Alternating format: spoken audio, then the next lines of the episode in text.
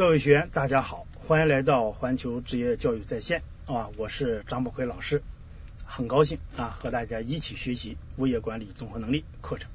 今天呢，我们开始第六章法律基础知识与应用。首先呢，我们分析一下这一章啊前两年的考试情况。呃，一零年总共考了二十一分啊，占到了五分之一啊，这个分值比例非常高。去年呢是占到了十四分啊，呃，因为我们前面说了，就去年这个分值啊均衡了，那么今年呢仍然会均衡，因此呢今年也是在十四分左右啊，十四五分啊这个样子，仍然是非常或者说本门考试最重要的一章啊。另外呢，大家看这个这一章呢，每年都有一道案例题。啊，我们前面也预测啊，就是呃这一章也是必出案例题的呃一个章节啊。单选题呢，一零年是九分，一一年呢是六分；多选题呢，一零年是八分，一一年呢是四分啊，这个分值情况。呃，另外呢，实际上这一章还有个特点啊，就是考点啊很多啊，考点很多，尤其是这个物权法这一节。那么物权法呢？我们这本书呢，在教材出版的时候啊，物权法还还没有出来，还没有物权法。那么现在呢，这个物权法呢已经出来了，我们教材呢也没有更新，对吧？呃，那么你看物权法哪一节呢？考点非常多啊，但是它可实际上它在前两年的出题当中啊，考察的知识点非常少，绝大部分知识点它没有涉及。这个没有涉及，我们分析啊。很有可能啊，呃，它的重要原因呢，就是呃，因为我们教材啊写的时候物物权法还没出来，可能有些点和物权法的表述啊不一致啊，有有个别的点啊，所以呢，它这个这几年呢有些点还没有涉及到啊，那么今年是不是会涉及到呢？我们后面在讲的时候再给大家分析啊。总之啊，这一章的这个嗯峰值很高。啊，考点也很多啊。下面呢，我们就开始内容精讲。首先看第一节法学基础知识。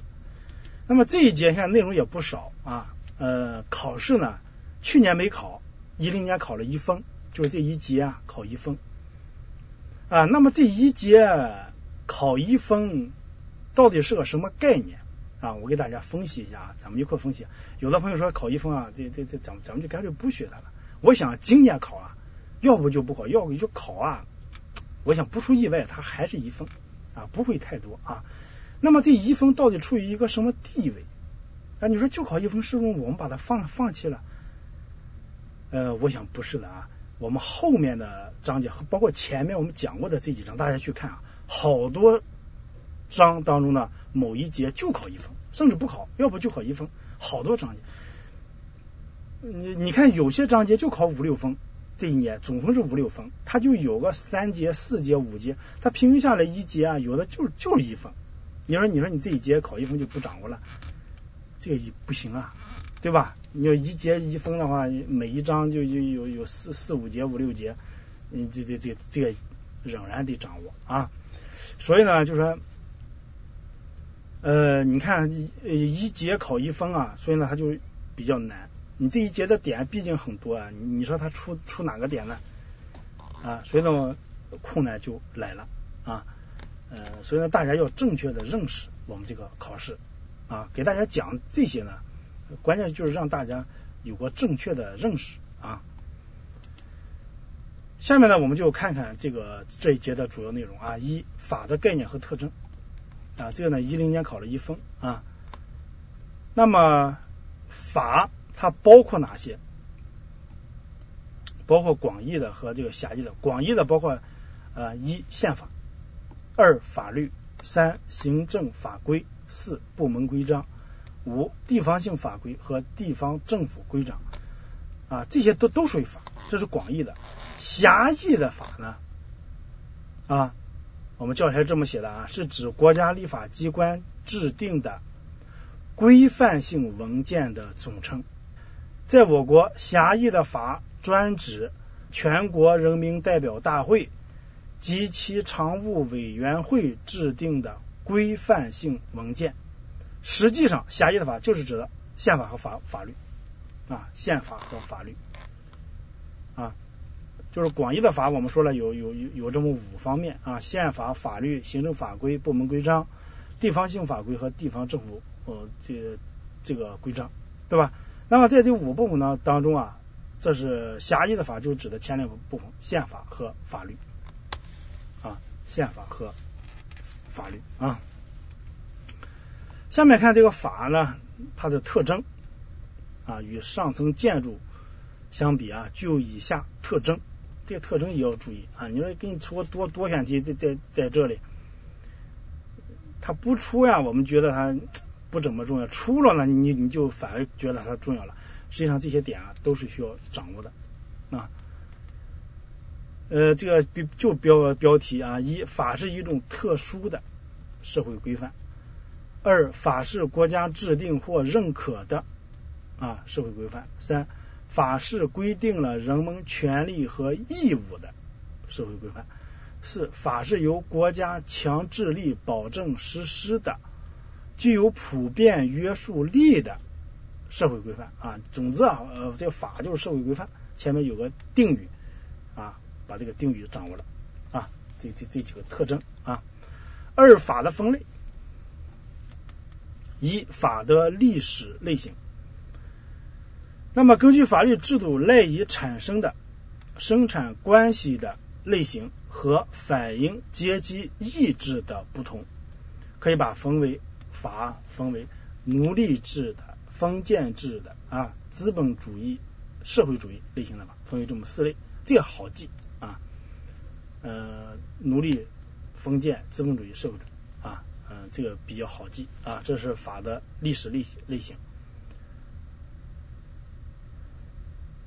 二法系，根据法的结构、形式和历史传统等外部特征，以及法律意识和法律实践的特点等因素，可以把法分为不同的法系。目前运用比较广泛的分为大陆法系和英美法系。大陆法系呢，又叫罗马法系、法典法系；英美法系呢，又叫普通法系、判例法系啊。呃，法的形式分类，按照法所调整的是国内关系还是国际关系，我们把法分为国内法和国际法啊，国内、国际啊，分为国内、国际啊。按照国内关系、国际关系分为国内法、国际法啊，这个好记。你就你画的时候啊，把国内关系、国际关系画出来，后面再画国内法、国际法，你看这这对应着就好记。二，按照法所规定的内容和效力的强弱，国内法又分为根本法和普通法。三，按照法规定的是反映事实关系的权利和义务。还是保证这种权利义务关系的程序，可以把法分为实体法和程序法。四按照法的效力范围，可以把法分为一般法和特别法。这呃这个呢要和根本法、普通法相区分啊。按照效力范围呢是分为一般法和特别法。那么按照内容和效力的强弱是分为根本法和普通法，呃，而且这根本法、普通法呢是国内法啊，又分为根本法和普通法。第五，按照法的创制方式或表现形式的不同，可以把法分为成文法和不成文法啊，这个要记住啊。这是法的形式分类。看三法的制定。这个法的制定里面呢，一零年考到了一道单选题啊，呃，这个法的制定里面，呃，重点呢就是二法律规范里面这个二法律规规范的逻辑结构啊，法律规范这个逻辑结构。那么一个完整的法律规范在逻辑上是由假定、处理和制裁三个要素构成的啊，假定、处理、制裁，这呢就是一零年一道考题。啊，二十七题，它是这么出的：一个完整的法律规范在逻辑上由假定、处理什么什么三个要素构成啊，就是 A 制裁啊。那么这个点呢，实际上还有出题的点，我们要注意，就是什么是假定，什么是处理，什么是制裁啊？假定是指适用该规范的条件和情况，也就是说，当发生了假定设定的行为或事件时，规范就开始生效啊，这是假定。处理呢，指规范中规定的主体。的权利和义务，即关于允许做什么、要求做什么和禁止做什么的规定，就是处理。制裁指违反规范的规定时，行为人应当承担的法律责任以及国家将采取的强制性措施，就是制裁。就说呢，呃，假定处理制裁，它们的含义要理解啊。就理解到哪种程度呢？就是说我把这句话说出来了，你知道我是说的处理，还是假定，还是制裁就可以了啊。这个法律部门、法律体系、法律渊源啊，这个呢，法律渊源呢，实际上就是指的法的效力来源啊。效力来源啊，我国现行法律渊源啊，主要表现为有立法权的国家机关制定的规范性法律文件啊。这法律渊源呢，就宪法啊、法律啊、行政法规啊、部门规章啊、地方性法规、地方政府规章、自治条例和单行条例啊、特别行政区的法、国际条约等等，都属于法律渊源啊。这呢，了解一下。第四，法的实施啊，法的实施。一，法的实施的概念里面有重要的一句话，就是法的实施主要有两种方式：一是法的遵守啊，简称守法；二是法的适用啊，一是法的遵守，二是法的适用。这两点要掌握啊。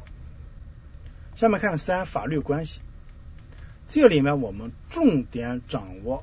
小三法律关系的种类啊，一按照法律关系主体的相互地位，可以把法律关系分为平权的法律关系、隶属的法律关系啊。平权的法律关系呢，即法律关系主体之间是平等的，没有相互隶属的关系，比如说民事法律关系。它属于平权的法律关系。那么隶属的法律关系就是指的法律关系主体之间是相互隶属的，一方服从于另一方的啊，比如说行政法律关系就属于隶属的法律关系啊。行政法律关系实际上就是上下级的关关系啊。平权的法律关系呢，就是平等主体呃主体之间的啊这个关系啊。二，按照法律关系的具体化程度不同，可以划分为一般的法律关系、具体的法律关系。一般的法律关系呢，就是该关系的主体是不具体的个人、社会组织或国家机关，就是不具体。具体的法律关系呢，就是该关系的主体是具体的啊，或者一方是具体的，或者双方都是具体的。该关系的产生不但要有法律的规定，而且要有具体事实的发生啊，就是这呢，就是具体的法律关系啊。三，具体法律关系依据主体单方具体化还是双方具体化，又可以划分为绝对法律关系和相对法律关系。绝对法律关系的特点呢，就是主体一方啊，权利人是具体的。而另一方就是义务人，则是除了权利人之外的所有的人啊，这是绝对的法律关系。相对法律关系特点是，主体无论是权利人还是义务人都是具体的。第四，以法律关系的产生依据是否使用法律制裁，可以划分为调整性法律关系、保护性法律关系。这个调整性法律关系呢，是不需要使用法律制裁，主体权利就能够正常实现的法律关系啊。那么保护性法律关系呢，在主体的权利义务不能正常实现的情况下，通过法律制裁而形成的法律关系啊，这是这几个分类啊，就是法律关系的种类，这个点要掌握。第四，法律关系的构成要素，那这个相对来来说更重要一些啊。法律关系由三个要素构成：主体、客体、内容啊，这是三要素啊。主体、客体、内容啊。主体啊，又称权利主体，是指的法律关系的参加者。这个内容啊，实际上就是权利和义务。啊，权利和义务构成了法律关系的内容。客体，这个客体呢又称权利客体，是指法律关系主体的权利和义务所指向的对象。